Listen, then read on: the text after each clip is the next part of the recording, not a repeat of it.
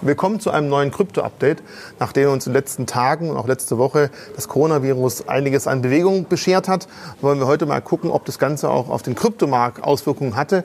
Wir möchten auch mal äh, betrachten, warum Gold und Bitcoin sich sehr parallel bewegt hatten. Auch andere Fragen werde ich gleich Markus Müller stellen. Hallo auf der anderen Seite. Hallo Richie, freut mich. Bevor wir darauf eingehen, vor einigen Sendungen haben wir uns mal IOTA genauer angeschaut, haben auch darüber gesprochen, dass es da durchaus Schwierigkeiten gibt, manchmal bei der Verwahrung, was die Wallets angeht.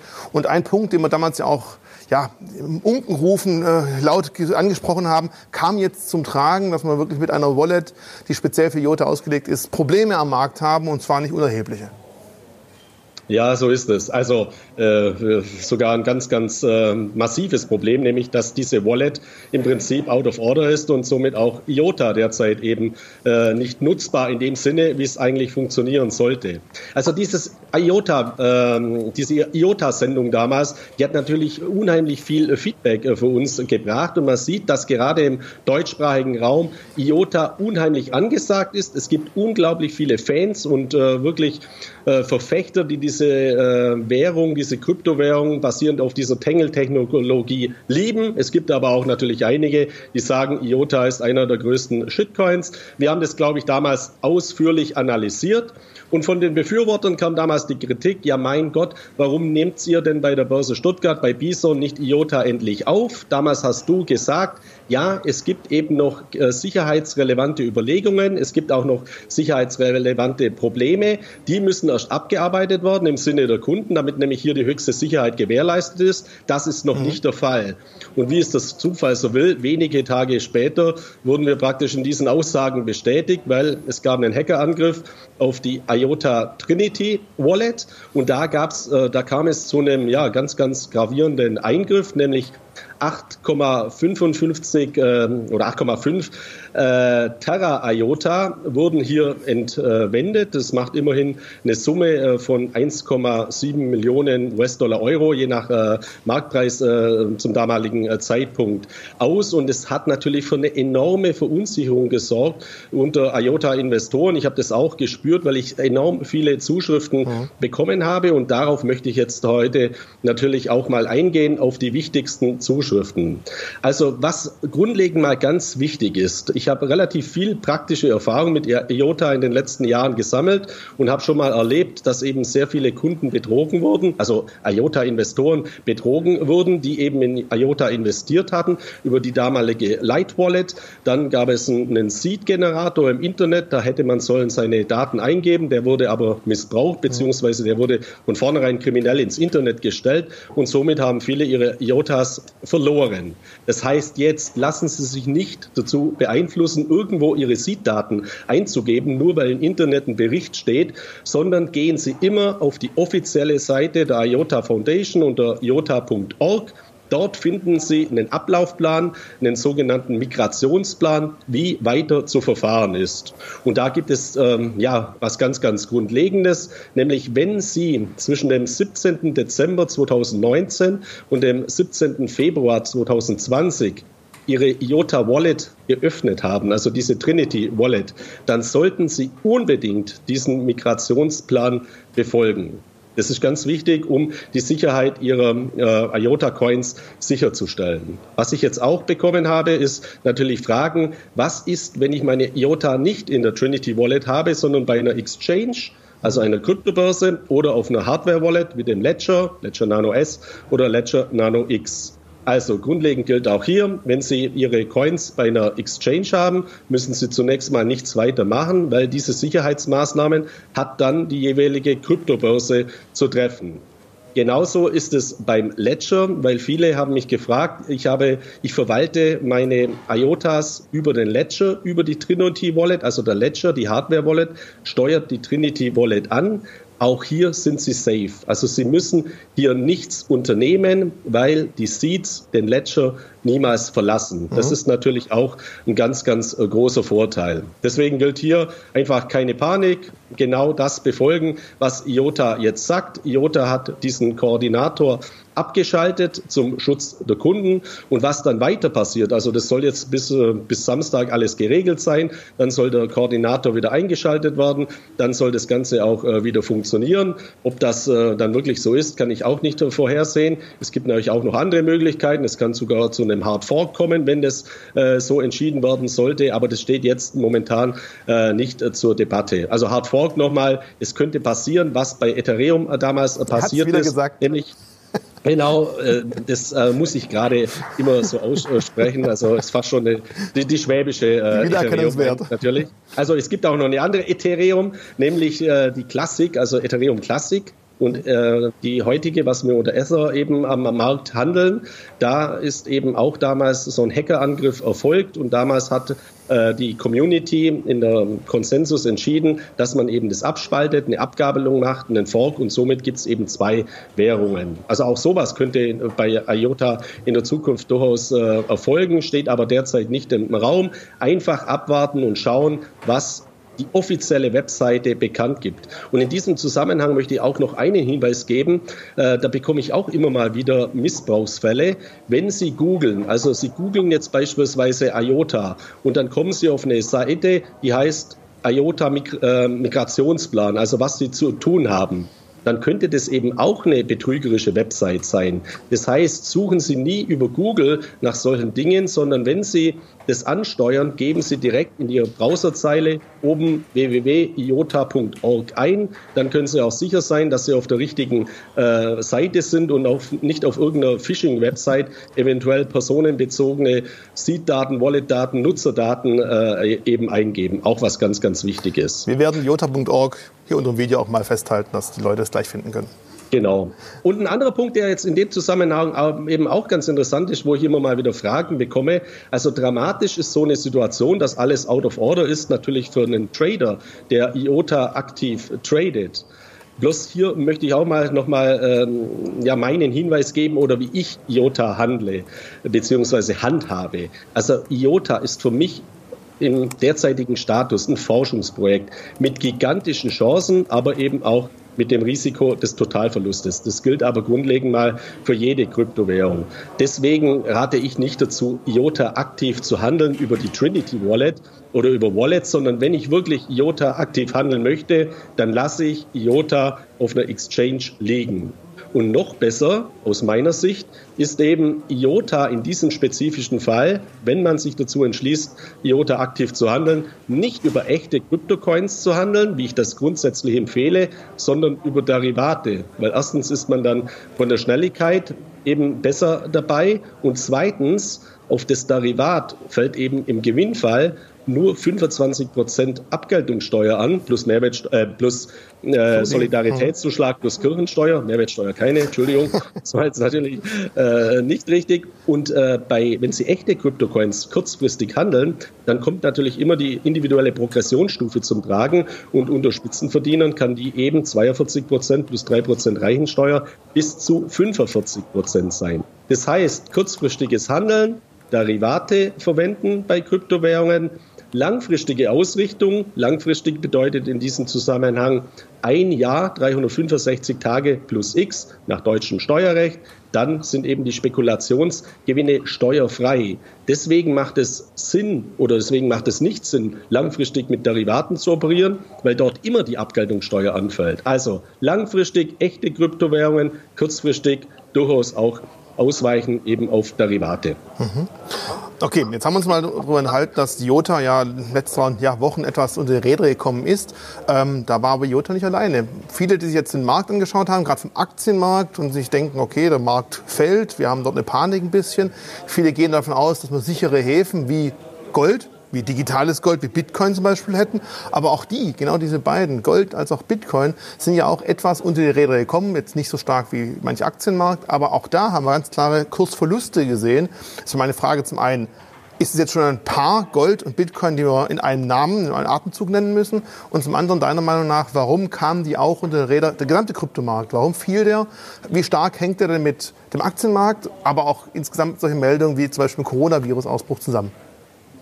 Ja, also gehen wir es mal äh, chronologisch, würde ich mal sagen, durch. Nehmen wir mal als Basis das, was jetzt als Argument hergenommen wird für diesen starken Einbruch. Das ist zweifelsohne äh, die Ausbreitung dieses Coronavirus. Wir haben äh, äh, einen so schnellen Einbruch in der Geschichte an der Börse bislang erst viermal in der Vergangenheit mhm. erlebt. Und es war beim Dow Jones dieser starke Einbruch innerhalb dieser wenigen Tage der, der stärkste Einbruch, äh, den wir äh, ja seit dem Zweiten Weltkrieg äh, gesehen haben, also in der Geschichte äh, des Dow Jones in diesem Zusammenhang. Also ein ganz, ganz massiver Einbruch. Genauso haben wir aber jetzt in den letzten Tagen oder gestern eben den stärksten Anstieg in Punkten in der Geschichte des Dow Jones gesehen. Also eine so hohe Volatilität, also eine so starke Schwankung innerhalb kürzester Zeit bedeutet eben, die Verunsicherung ist enorm groß. Und mhm. das hat sich natürlich bei manchen auch äh, in Panik äh, niedergeschlagen,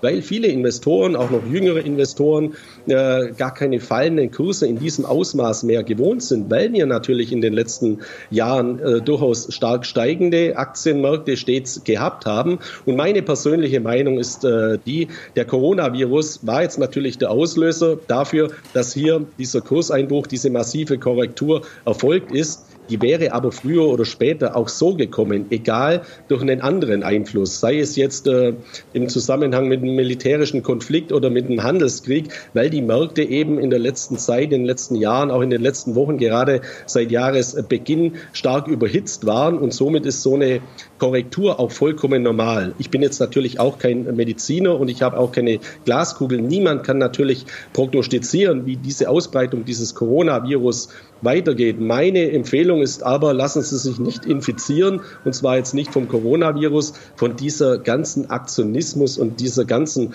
Panik, die wir derzeit sehen. Also wenn ich jetzt auf Facebook äh, oder in den sozialen Medien sehe, dass da in Deutschland, in einem entwickelten Land mit perfekten Lieferketten auf einmal die Konservendosen in den Regalen ausverkauft sind, als würde man meinen, der Russe steht kurz vor der Grenze. Das kann ich eben nicht nachvollziehen und ich habe das in anderen Ländern in der Form eben nicht erlebt. Also ich lebe ja selber auf Mallorca. Mallorca ist eine Insel, die hat weit schlechtere Lieferketten logischerweise als das große Deutschland mit mhm. äh, Grenzen. Hier sehe ich überhaupt keine derartigen Entwicklungen. Und letzte Woche war ich äh, mit einem Kreuzfahrtschiff eben in Italien, in Rom dann äh, in Livorno, in Florenz und in Pisa, also äh, Italien auch ein Herd in Europa des Coronavirus, da war von dem Ganzen auch nichts zu spüren. Und ich war sogar auf dem Petrusplatz äh, in Rom und da waren wirklich nicht wenige Menschen. Also man sollte das durchaus auch mal mit mehr Sachlichkeit äh, betrachten und nicht in Aktionismus verfallen, beispielsweise jetzt alles auf den Markt zu schmeißen, seine ganzen Aktien zu verkaufen. Weil wenn man alle Aktien verkauft, dann hat man ein enormes Risiko. Nämlich erstens ist man unausgewogen gewichtet, nur in Cash. Das ist auch ein Risiko.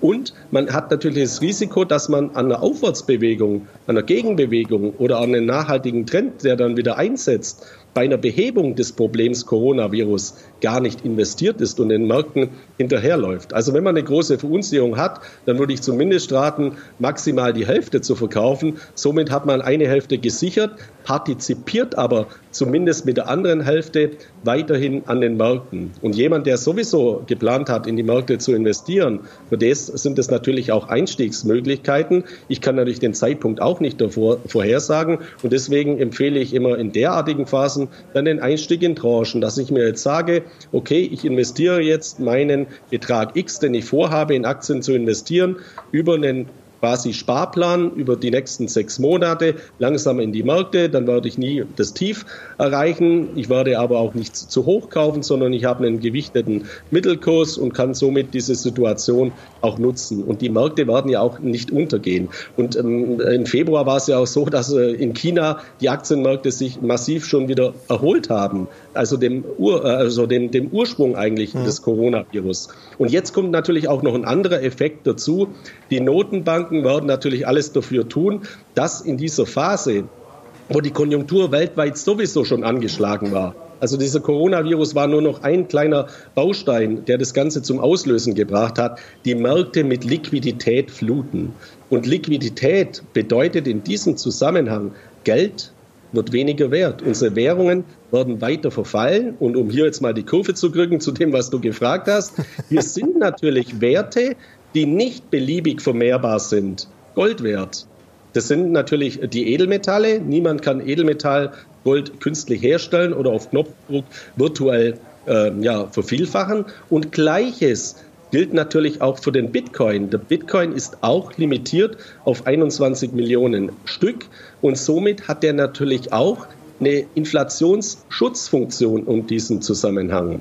Und dass jetzt auch Gold, dass jetzt auch der Bitcoin und übrigens auch in den letzten Tagen Immobilienaktien äh, Aktien als scheinbar sichere Häfen so massiv unter die Räder gekommen sind, ist auch nichts Ungewöhnliches. Weil, wenn wir uns mal den Ausbruch der ersten Finanzkrise im Jahr 2008 anschauen, also diese sogenannten Lehman Brothers äh, Krise, da war es auch so, dass dann kurzfristig immer mal Gold abverkauft wurde, weil das eben die Anlageklasse war, die im Gewinn war oder sich stabil gehalten hat. Und bevor man dann äh, seine Aktien billig auf den Markt schmeißt, gehen halt viele Marktteilnehmer auch da dazu über, dann eben diese Assetklasse zu verkaufen, mit der ich im Gewinn bin, beziehungsweise die sich stabil gehalten hat, beziehungsweise die auch spekulativ natürlich einen enormen Zufluss bekommen hat. Also wenn man jetzt in der Bildzeitung liest, Flucht in Gold, welche Werte sind überhaupt noch sicher, dann kann es durchaus auch ein Kontraindikator sein und diese Anlageklasse kommt dann stärker unter Druck. Und nur mal um ein Szenario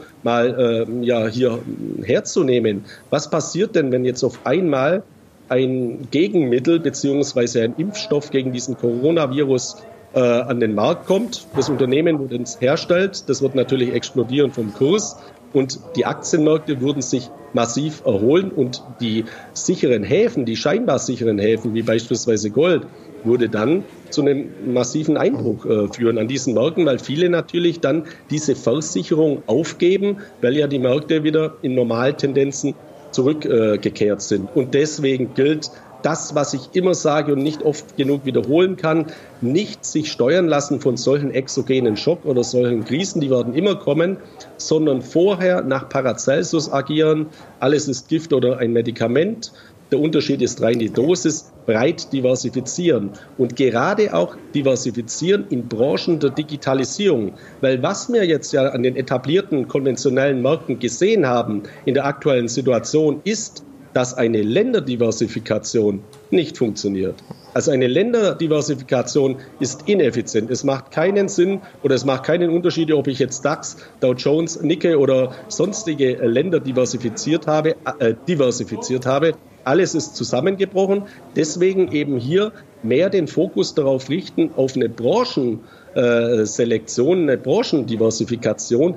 Und da werden eben aus meiner Sicht Hightech-Aktien, Digitalisierungsaktien, unabhängig vom Coronavirus. Aber das ist die neue Globalisierung, die wir heute sehen. Die Digitalisierung ist die neue Globalisierung. Und wenn Sie in diese Märkte äh, investieren möchten, was aus meiner Sicht eben sehr empfehlenswert ist und sehr viel Sinn macht, dann ist es eben sinnvoll, die aktuellen Kursrückgänge, die auch diese Aktien gesehen haben, zu nutzen, um Investitionen aufzubauen, äh, Investitionen äh, ja, zu erhöhen, wenn man schon investiert war, oder eben auch Kurse, äh, Einstiegskurse zu verbilligen.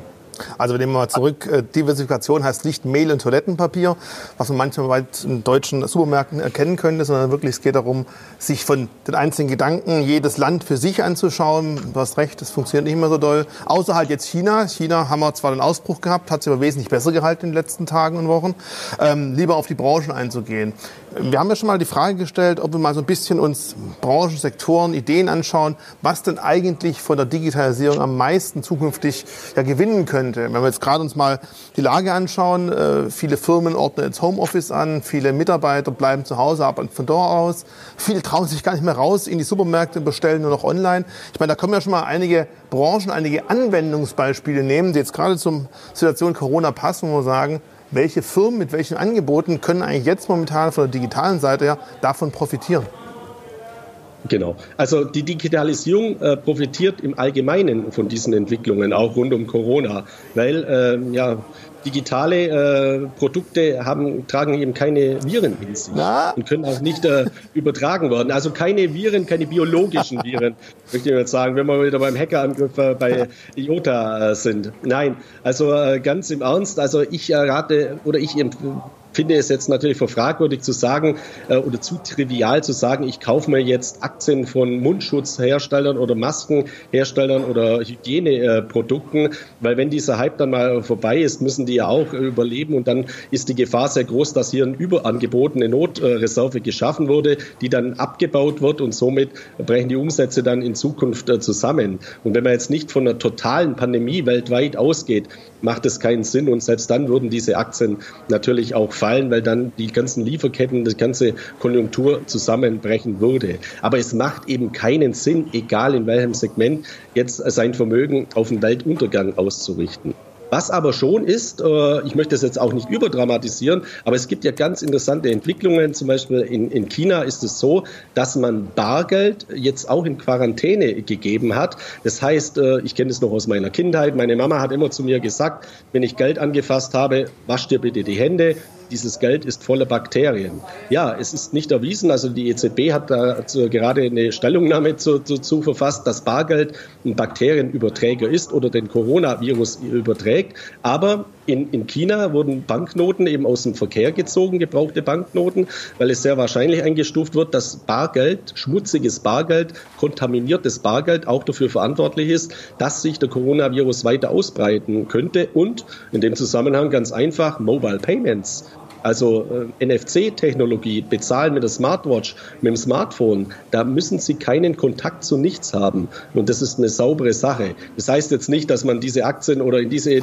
Unternehmen aus diesem Grunde investieren muss oder sollte. Aber aus meiner Sicht ist eben das ein ganz, ganz wichtiger Punkt. Und in diesem ganzen Hype, äh, was mir auch noch wichtig ist, werden andere Nachrichten, wichtige Nachrichten, die das gro große Ganze beleuchten, auch im Zusammenhang mit Bitcoin, auch im Zusammenhang mit Kryptowährungen, viel zu stark vernachlässigt. Was für mich einer der Highlights der letzten Wochen war und was ich in den Medien kaum wahrgenommen habe unter diesem ganzen Coronavirus-Thematik, äh, war der Auftritt von ähm, Mark Zuckerberg auf der Münchner Sicherheitskonferenz. Also viele Medien schreiben ja immer, die Notenbanken, die Regierungen, die sind die Gegner, die Feinde des Bitcoin. Unsinn, möchte ich nochmal betonen.